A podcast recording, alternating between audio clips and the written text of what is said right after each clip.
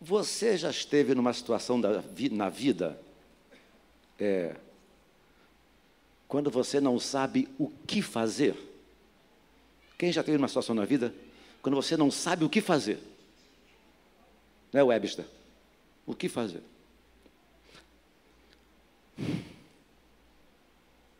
Aí você coça a cabeça, não é? Aí eu estava pensando, hoje à tarde, o que fazer quando não souber o que fazer? É meio esquisito, né? Ô Genivaldo, tu pegou pesado, hein? Ô Givaldo, tu pegou pesado, Givaldo. Por causa disso, né? É. O que fazer quando não souber o que fazer? Curve sua cabeça um instantinho só. Meu Deus, obrigado por esta noite estarmos aqui louvando o teu nome. E obrigado por esse pequeno período de reflexão na tua palavra. Ó Deus, ministra os nossos corações. Edifica-nos, exorta-nos, consola-nos, orienta-nos através de tua palavra. Nós te oramos assim, em nome de Jesus Cristo, e todos disseram amém. O que fazer quando não souber o que fazer? Diante de alguns medos que a vida oferece, diante de algumas angústias que chegam sem pedir licença, bate na porta, e até diante de alguns anseios que a vida te oferece. De, não sei se com você acontece isso, mas de vez em quando a vida me empurra para algumas encruzilhadas ou alguns labirintos, labirintos, e você não sabe para onde ir, o que fazer. Abra sua Bíblia, por favor. Não costumo ler texto longo, mas hoje eu vou ler um texto um pouquinho mais longo. Tenham paciência comigo, tá bom? Fique em pé comigo. Abra a sua Bíblia, por favor. No segundo, o livro das crônicas. Segundo Crônicas. Segundo, o livro das crônicas. Segundo, o livro das crônicas. Vou botar esse jarro no chão, senão eu vou derrubar esse jarro daqui a pouco, eu me conheço. Hum. Ah, você já, já, já percebeu, né, Mônica? Semana passada tinha quatro pratos na minha pia, quatro pratos e alguns talheres. Eu disse, vou lavar a louça hoje. Comecei a lavar o primeiro prato, quebrei. Aí guardei, botei no saquinho, joguei no lixo. Comecei a lavar o segundo prato. O que aconteceu? Quebrei o prato. Botei no saquinho, joguei e guardei fora. Comecei a lavar o terceiro prato. O que aconteceu? Quebrei o terceiro prato. Aí pensei assim, aí pensei assim, é mais fácil quebrar pratos que lavar pratos. Aí sobrou um, lavei com todo o cuidado da minha vida. Esse sou eu, esse cara sou eu. Segundo Crônicas, capítulo 20. Acharam? Segundo o livro das Crônicas, capítulo de número 20. Depois disto, os filhos de Moabe e os filhos de Amon, com alguns dos menonitas, vieram a peleja contra Josafá. Então vieram alguns que avisaram a Josafá, dizendo: Grande multidão vem contra ti, da além do mar e da Síria. Eis que já estão em Razazon, Tamar, que é em Gedi. Verso 3. Então Josafá teve medo e se pôs a buscar ao Senhor e apregoou o jejum em todo Judá. Judá se congregou para pedir socorro ao Senhor. Também de todas as cidades de Judá veio gente para buscar ao Senhor. Pôs Josafá em pé na congregação de Judá e de Jerusalém, na casa do Senhor, diante do pátio novo.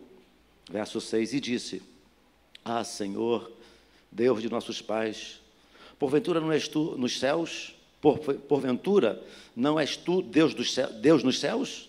Não és tu que dominas sobre todos os reinos dos povos? Na tua mão está a força e o poder, e não há quem te pode resistir. Porventura, ó nosso Deus, Não lançaste fora os moradores desta terra de diante do teu povo de Israel, e não deste para sempre a posteridade de Abraão, teu amigo?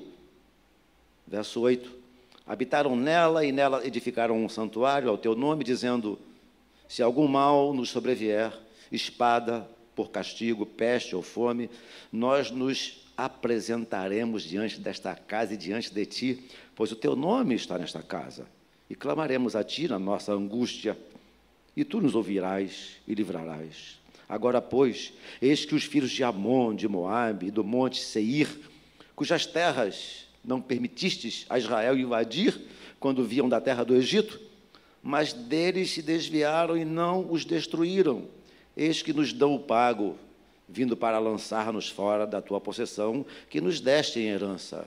Ah, nosso Deus, acaso não executarás tu teu julgamento contra eles?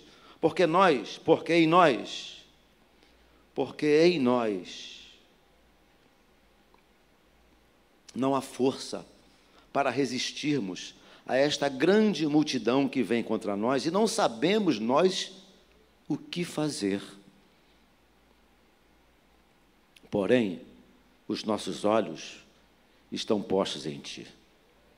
Todo Judá estava em pé diante do Senhor, como também as suas crianças, as suas mulheres, os seus filhos. Então veio o Espírito do Senhor. Repita comigo. Então veio o Espírito do Senhor. Mais uma vez, todos juntos. Então veio o Espírito do Senhor no meio da congregação sobre, sobre Jaziel, filho de Zacarias, filho de Benaia, filho de Jeiel, filho de Mata, Matanias, levita dos filhos de Asaf, e disse: Dai ouvidos todo Judá, e vós moradores de Jerusalém, e tu, ó rei Josafá, ao que vos diz o Senhor: não temais, nem vos assusteis por causa desta grande multidão, pois a peleja não é vossa, mas de Deus.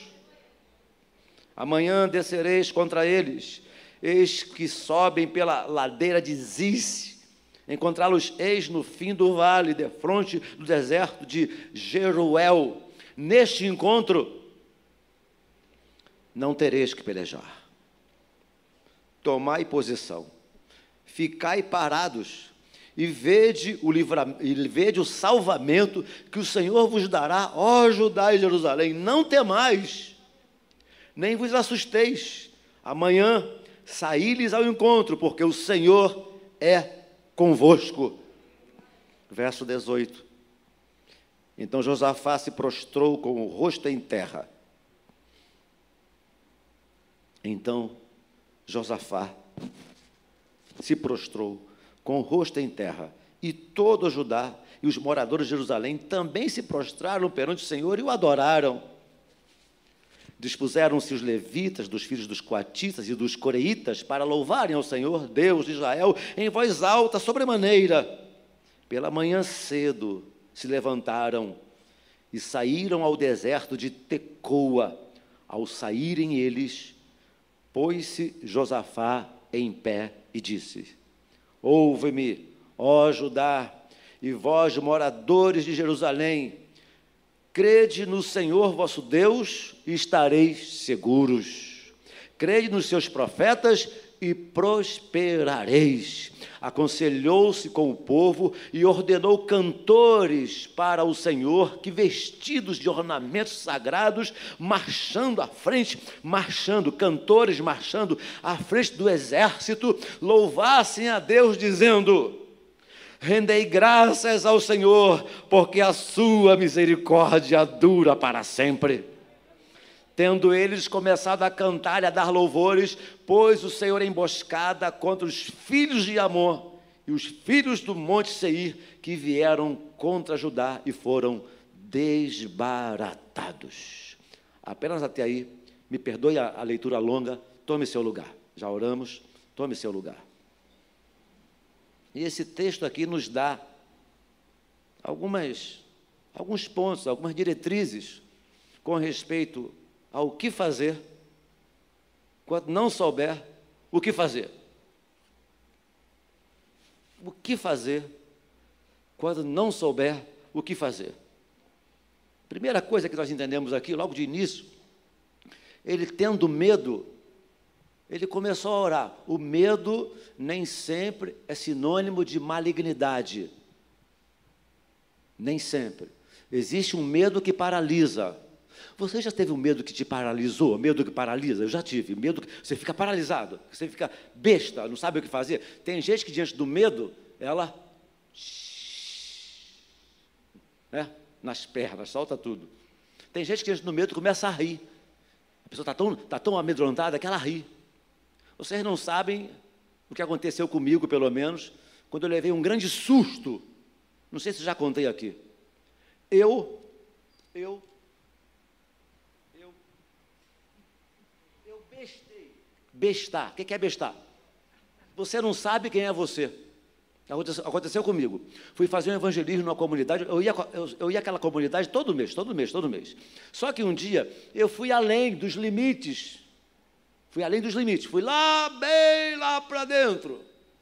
E lá a turma não me conhecia. De repente, saiu de um lugar qualquer, um garoto de aproximadamente 14 anos, pegou uma, pegou uma pistola nas costas e fez assim, ó.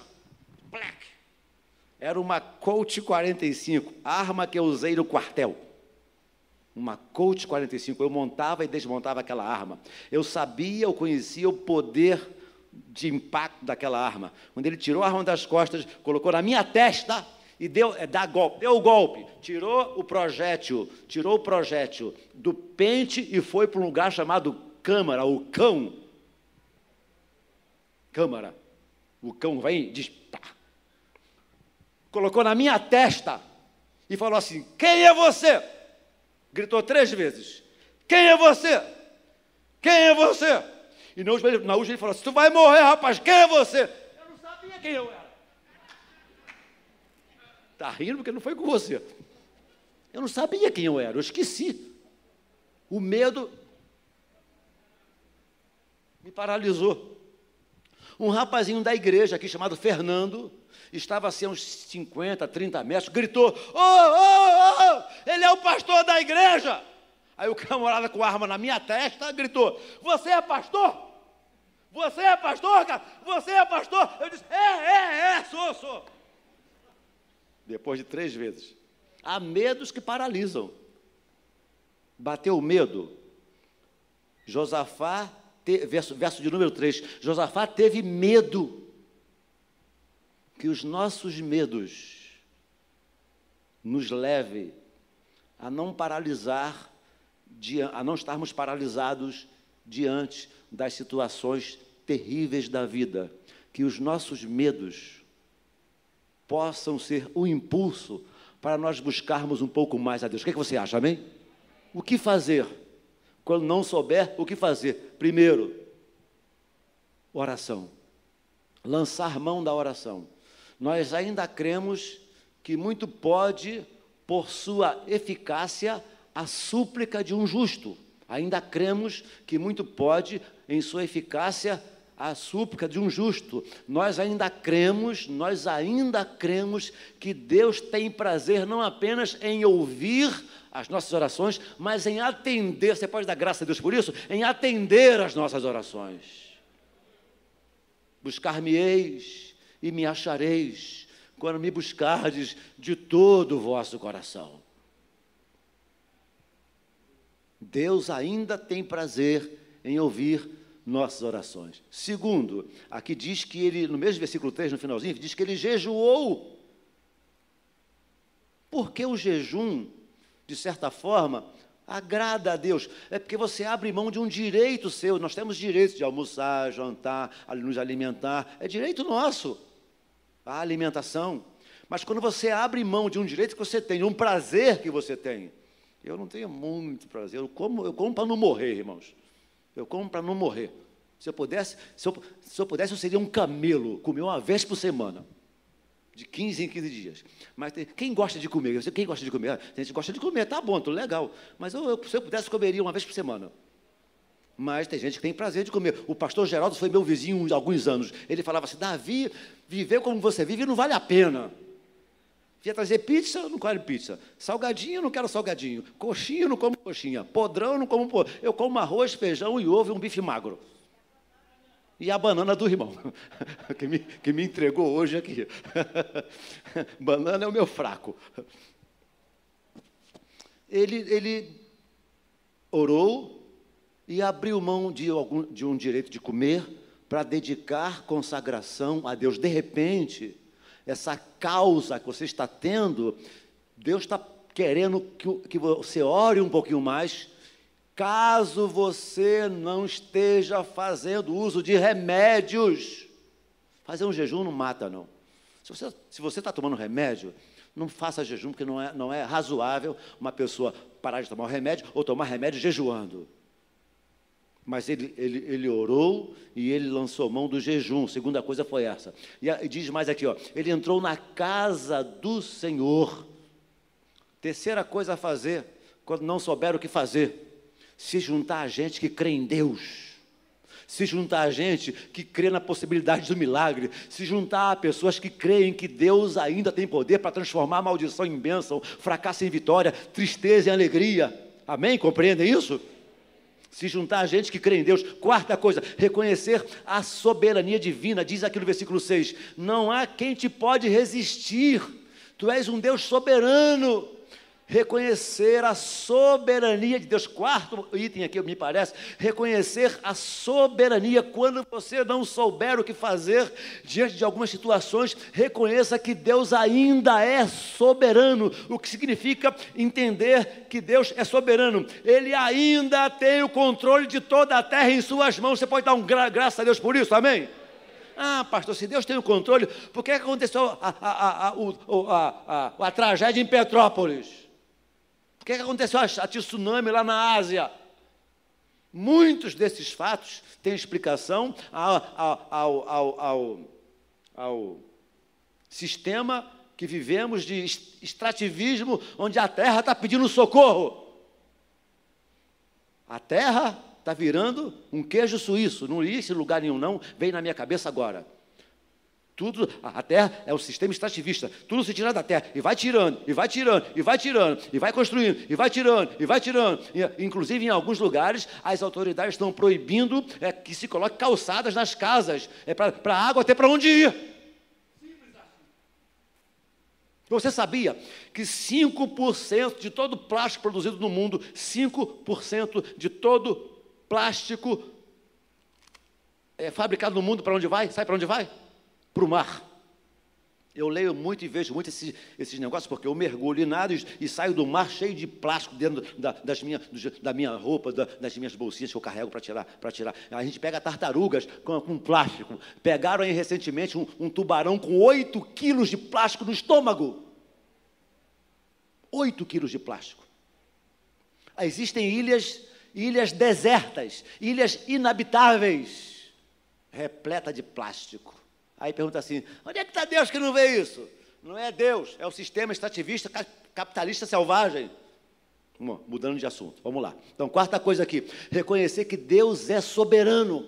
Ele, alguns entraram em crise existencial quando houve a crise lá na Ásia, quando acontecem essas tragédias em Petrópolis, mas Deus ainda não perdeu, Deus não perdeu o controle da humanidade. Ele é Senhor, Ele é soberano, Ele ainda é um Deus que controla a terra, controla, controla é, é, é, é primavera, verão, outono, inverno, o nascer do sol, o seu ocaso, o todo o universo ainda está. O Einstein disse que se o, se o mundo é o relógio, Deus é um excelente relojoeiro. Eu gostei dessa frase. Ele ainda é soberano. Então ele reconhece, Josafá reconhece a soberania de Deus. Não há quem te possa resistir.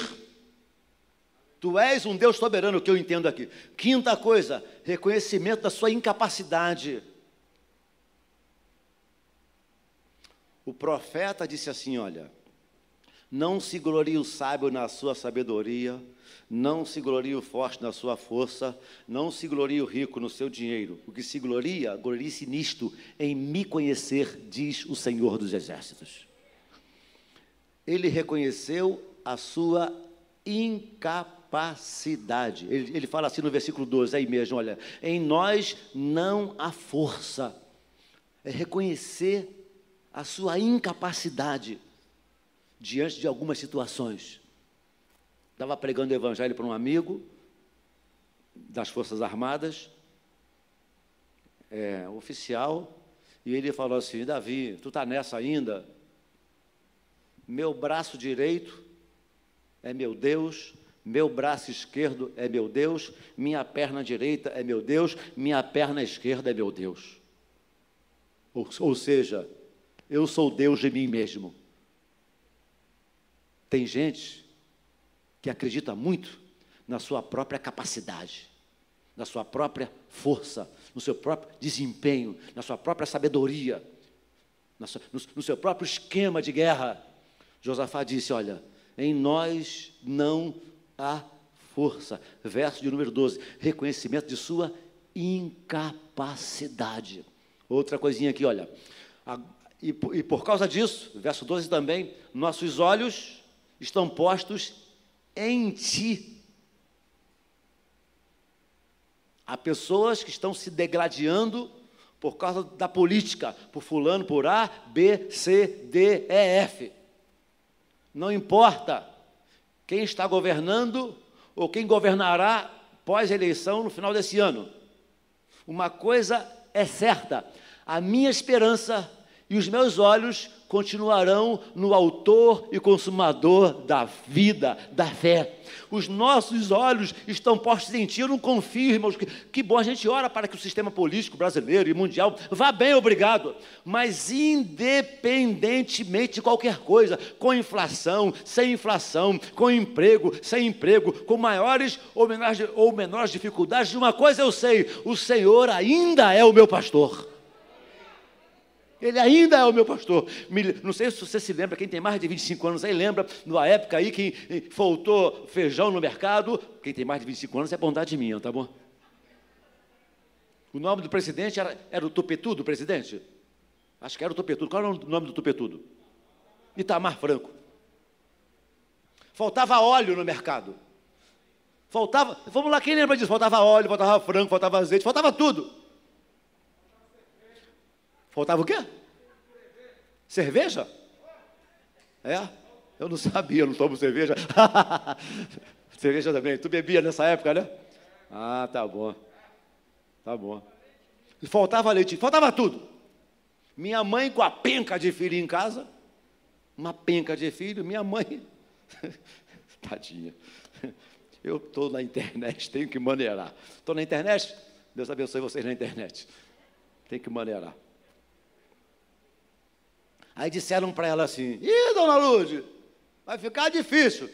Ela disse assim: ó, a inflação pode até ir a mil por cento ao ano. Eu sei em quem tenho crido. Na minha casa não vai faltar. Fui, fui criança de peito, disse Davi. Eu agora sou velho, sou o ancião, mas nunca vi um justo desamparado, nem a sua descendência mendigar o pão. Deus ainda providencia, Ele ainda é Senhor. Ele, ele, ele mandou o corvo levar carne e pão para Elias. Eu fico encantado com esse texto. Elias profetiza seca lá em 1 Reis 18, profetiza seca, e agora ele, Deus manda ele para perto de uma torrente, e não se bebe água o dia todo, tem que comer. Vai lá, Elias, fica lá bebendo água, que eu vou mandar um corvo com, com pão de um lado e com carne do outro. Que história doideira é isso, Givaldo? É acreditar que um corvo, o corvo é parecido com um urubu. Os hábitos de um corvo são hábitos semelhantes a de um urubu, que come carne putrefeita. Eu ficava imaginando aquele corvo com um pedaço de carne fresquinha. Se eu fosse aquele corvo, o que é que eu faria? Eu fosse, o corvo come carne putrefeita. Se eu fosse aquele corvo, achei dois quilos de carne, carne fresquinha, sangrando. Mas eu não como carne sangrando, só como carne apodrecida. O que, é que eu ia fazer? Eu escondia, deixava lá, três dias depois, pegava e comia. Simples, simples assim. Não é isso que o urubu faz, espera a carne apodrecer. Mas aí eu não, eu não sei onde ele pegava aquela carne. Mas aí eu até entendo. Mas onde ele pegava o pão? Em que padaria? Roubava da mesa de alguém. Imagina o corvo entrando na casa de alguém, pegando um, um, um pão e um pedaço de carne. Elias, vai lá, fica lá, que não vai faltar nada na tua mesa. Ou seja, nossos olhos estão postos em ti As autoridades têm a sua função enquanto governam, enquanto governo. A nossa postura precisa ser de crer em Deus, que Ele ainda é poderoso para transformar, para como o pessoal da Assembleia de Deus fala, Deus abre porta ou põe porta onde não tem porta. Eles não falam assim, abre porta onde não tem porta, põe porta onde não tem porta, e tira o cadeado, põe o cadeado. Deus ainda é um Deus capaz de abrir portas onde não há portas. Ou seja, os nossos olhos estão postos em Ti ou seja, a esperança maior dele não estava no seu exército, nem na sua força, e sim no Senhor. Aí, olha só, diante disso, verso 14 eu li com vocês, então veio o Espírito do Senhor. Diante dessas posturas a serem tomadas, o, o Espírito de Deus começa a tomar conta da situação. Eu costumo dizer, que tudo aquilo que eu, Davi Silveira, enquanto homem, não posso resolver, resolvido está. Se eu não posso resolver, resolvido está. Porque muitas coisas fogem, muitas coisas fogem à nossa capacidade, fogem até ao nosso entendimento. Por que, que isso aconteceu? Vai ficar louco, louca, se tentar entender. Apenas acredite na soberania divina, que existe um Deus que derramou sangue na cruz do Calvário para sarar a alma ferida, sarar o coração ferido, tirar as nossas interrogações sem fim. Ele creu que, que Deus de alguma forma supriria, então o Espírito do Senhor veio e começou a ajeitar a coisa. Eles, aí, verso, verso 18 diz que eles se prostraram, eles se prostraram e eles adoraram. Aceite essa dica. Aceite essa dica. Diante de fatos que você não sabe o que fazer, se prostre e adore. Faça isso. Senhor, aconteceu isso, isso, isso, eu não sei o que fazer, mas eu vou me prostrar e adorar em tua presença. O texto diz, veio o texto na minha cabeça agora. Retirou-se Jesus para os lados de Tiro e Sidom. E eis que uma mulher cananeia, que viera daquelas regiões, clamava: Senhor, filho de Davi, tem compaixão de mim. Minha filha está horrivelmente endemoniada. Ele, porém, não lhe respondeu palavra. E os seus discípulos, aproximando-se, rogaram-lhe: Despede-a, pois vem clamando atrás de nós. Mas Jesus respondeu: não fui enviado senão as ovelhas perdidas da casa de Israel. Ela, porém, veio e o adorou, dizendo: Senhor, socorre-me. Jesus disse um não diplomático para ela. Os discípulos disseram: Senhor, socorre-a. Ela está com um problema em casa, nós não podemos resolver, socorre. Jesus falou assim: Não, não convém socorrer essa mulher que não é, que não é judia, não é do, do, do nosso grupo. Não fui enviado senão as ovelhas perdidas da casa de Jacob. Quem é ela? Desconheço, não sei de onde ela vem, nem para onde ela vai. Ela, diante da resposta negativa, diante da falta de entendimento do que Jesus, do que Jesus está dizendo, ela, porém, veio e o adorou, dizendo: Senhor, socorre-me. Aí Jesus agora deixa a conversa com os discípulos e se dirige à mulher. Aí ele diz para ela assim: Olha, não é bom. Não é bom, mulher. O Senhor Jesus falando com ela: Não é bom tirar o pão dos filhos e lançá-los aos cachorrinhos. Olha o que ela vai dizer. Eu vejo essa mulher ajoelhada, com os olhos marejados e se humilhando diante de Jesus. Não é bom tirar o pão dos filhos e dar para os cachorrinhos. Ela disse assim: Tá bom, Senhor, não é razoável, como que dizendo, eu sou mãe e entendo dessas coisas. Mas os cachorrinhos, se eu sou uma cachorrinha, os cachorrinhos comem das migalhas que caem da mesa de seus donos. Essa mulher agora vai ouvir do Senhor Jesus o que nenhum discípulo ouviu. Aí Jesus fala assim: Ó oh, mulher, grande é a tua fé. Quando ela se humilha e pede socorro, ela se prostra. Ó oh, mulher, grande é a tua fé. Nenhum discípulo ouviu isso dos lábios do Senhor Jesus, muito pelo contrário. Para os seus discípulos, o Senhor Jesus disse mais ou menos assim: Até quando vos sofrerei? Até quando estarei convosco? Ele disse isso se dirigindo aos seus discípulos. Até quando vos sofrerei? Até quando estarei convosco? Diante de situações as quais nós sabemos, não sabemos o que fazer, aceite essa dica divina. Prostre-se prostre-se e adore. E diga a Deus: não sei o que fazer, estou angustiado, estou angustiada, estou triste, estou arrasada, não sei o que fazer, não sei como solucionar, não sei como me, me, me, me posicionar. Adore. Quando o Espírito começou a se mover, eles se prostraram, verso 18 diz que eles se prostraram e eles adoraram. Adore. Diante dessas coisas que ferem a alma, diante de situações que fogem ao nosso controle, diante de coisas as quais nós não sabemos como resolvê-las, aceite essa dica divina, prostre-se e adore e deixe o Espírito Santo de Deus tomar as rédeas da situação. Compreende, irmãos? Amém? Então, ore, busca o Senhor. Segundo, Confie que Deus tem melhores e maiores planos. Confiar que Deus tem maiores e melhores planos.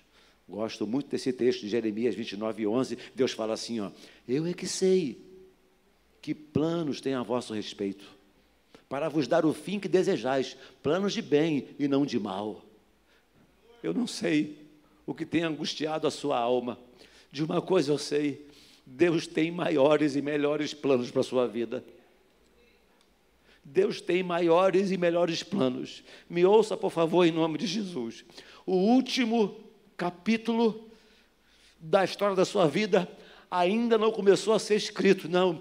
Deus tem capítulos novos, Deus tem capítulos maravilhosos, Deus tem coisas maravilhosas, Deus tem coisas bacanas, Deus tem coisas tremendas. Deus, Deus ainda vai te surpreender, Ele ainda vai te surpreender muito. Eu não sei que, que capítulos a vida está colocando no seu livro, no seu coração, mas Deus tem pensado em escrever novos e bonitos capítulos na história de sua vida. Não deixe o que está acontecendo na sua alma azedar o seu coração, azedar a sua alma, azedar a sua alegria, azedar o seu amanhecer. Tirar o seu sono. Quantas pessoas estão perdendo a alegria nos escaninhos da vida?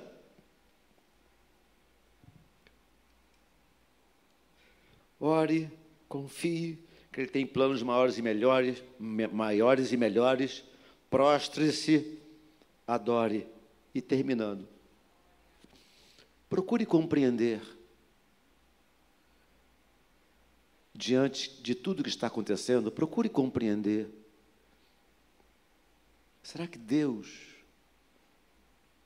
não estava intencionando Josafá, intencionando que Josafá crescesse na fé, crescesse em princípios, crescesse em valores morais, espirituais e éticos? Procure entender. Quem sabe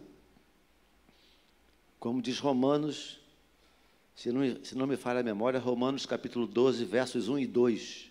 Rogo-vos, pois, irmãos, que apresenteis os vossos corpos como sacrifício vivo, santo e agradável a Deus, que é o vosso culto racional, e não vos conformeis com este século, mas transformai-vos pela renovação no vosso entendimento, para que possais compreender qual seja a boa, a perfeita e a agradável vontade de Deus. De repente, diante de encruzilhadas da vida, Deus quer te ensinar coisas boas, perfeitas e agradáveis, não azedar o seu coração. procure entender, procure compreender. Aí, depois disso tudo, depois disso tudo, olha, depois disso tudo, olha o versículo 17. Depois disso tudo, agora sim, ó. Neste encontro não tereis que pelejar. Tomai, tomai posição, ficai parados. Agora é a hora de ficar quieto. Orou, se prostrou, adorou, confiou. Os espiritualistas dizem que você nunca, os espiritualistas dizem que você nunca deve fazer nada quando não souber o que fazer. Mas, contrário ao senso, por, esse, por, por esses princípios bíblicos, para nós, que não somos espiritualistas, espirituais em Deus, sabemos, entendemos que quando não sabemos o que fazer, a melhor coisa é nos prostrar diante dele e pedir socorro. Temos centenas, centenas e centenas de exemplos na Bíblia de homens e mulheres de Deus que foram colocados em momentos de dificuldade na vida, não souberam, não sabiam o que fazer, mas ao buscar a Deus, Deus dava uma estratégia, Deus dava uma lembrança, Deus fazia alguma coisa, Deus mudava as coisas dentro do coração, Deus mudava céu, céus e eram transformados para que, de, para, que, para que de alguma forma tal oração fosse, fosse atendida, fosse respondida. Então, depois que você ora, depois que você se prostra, depois que você jejua, depois que você confia, depois que você entende a soberania de Deus, agora é hora de você, olha o que diz aqui, olha, ficai parados, para, sossega. Sossega, sossegar significa, olha, me ouça, sossegar significa durma em paz. Se você orou, diz que confia e não dorme em paz, você não confiou. Durma em paz. Vou falar o que eu vou dizer agora, eu vou falar sem, sem, nenhum, sem nenhum sarcasmo. Assovie um pouco mais, cante um pouco mais. A música é libertadora. Eu canto todo dia. Eu não vivo sem cantar. Eu canto todo dia. Viver e não ter a vergonha de ser feliz. Cantar e cantar a beleza de ser um eterno aprendiz. Ah, meu Deus. É um hino para cantar na igreja. Mas isso não impeça que eu repita. É. Eu sei que a vida é um pouco azeda. A, vida, a roda viva da vida tem hora que ela é perversa. Mas alegria no Senhor é a nossa força. Olhe para frente Olhe para frente e creia que existe um Deus que está de olhos postos em teus caminhos. Existe um Deus que está interessado em, em aplanar os teus caminhos. Existe um Deus que está interessado, mega interessado, em tirar serpentes e escorpiões e aplanar os teus caminhos. Existe um Deus que tem planos e propósitos maravilhosos lá na frente. Orou, se prostrou, adorou, confiou. Os olhos estão postos nele. Agora descansa, minha irmã, descansa, meu irmão. Ele é Senhor, durma em paz, viva em paz, assovie, cante. De vez em quando, quando a crise bater no coração, grite. Ah! De vez em quando grite, é bom, é libertador também. Eu gosto de gritar, eu grito toda semana. É, Givaldo tem razão. Eu tenho que admitir, admitir. Porque a vida, ela pesa tanto que tem hora que você fala assim: ah, não vai dar. Aí eu grito, sou liberto dos meus azedumes. Eu, ah, tem dois lugares que eu gosto de gritar, dois lugares.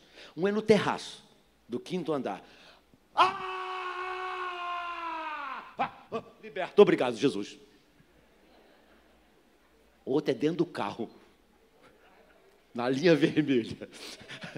Levanta os vidros, coloca lá o, o, James Brown, a Feel Good.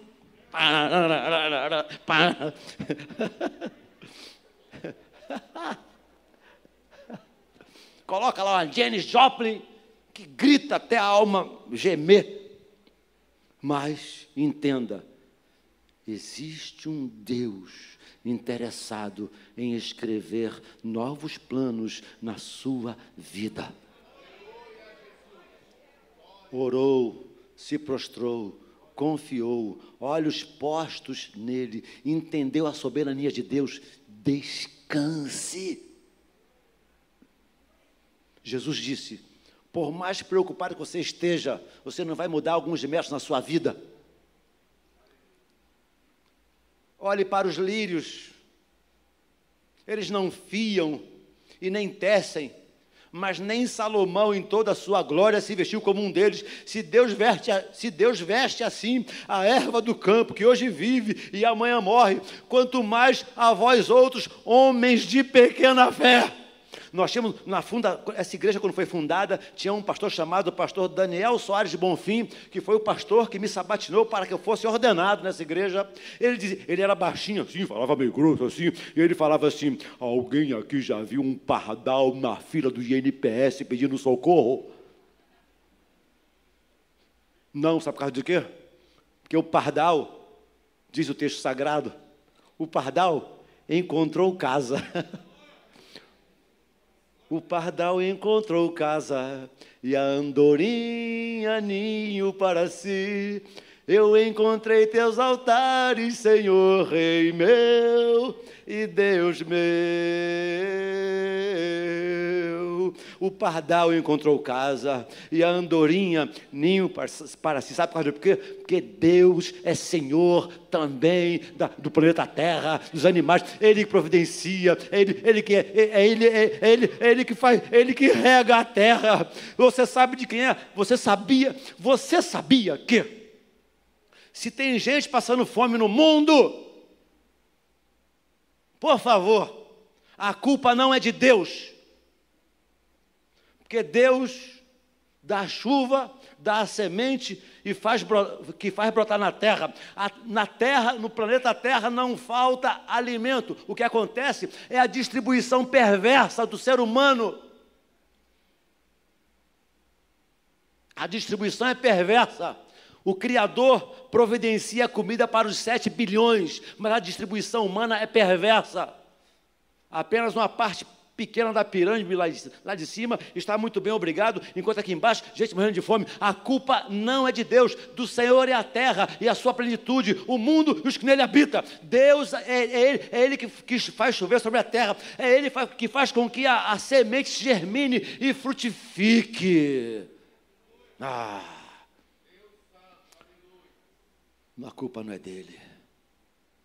A responsabilidade é dele de dar de comer ao planeta Terra. Mas a distribuição é humana, a, a distribuição é perversa. Hoje eu fui pregar na igreja, hoje de manhã. Sentiram minha falta hoje de manhã? Preguei na igreja de Jardim Primavera, não vou lá há muitos anos, muito tempo. Eu estava indo de carro, um grupo, fiquei tão feliz, um grupo de uns 50 motociclistas.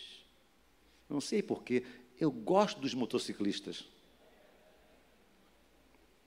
Um grupo de 50 motociclistas, todos com, cada um com a cesta básica na garupa da motocicleta, subindo Petrópolis. Eu fui passando e buzinando, passando, abri o vidro. Ah! Meus amigos, queria falar com eles também. Entenda isso. Quando você não souber o que fazer, o que fazer? Ore, confie, prostre-se, reconheça a soberania de Deus, reconheça a sua incapacidade, coloque diante dele e sossega o teu coração sossega a sua alma. Como disse o texto lido, o Espírito do Senhor agora se movimenta em nossa direção.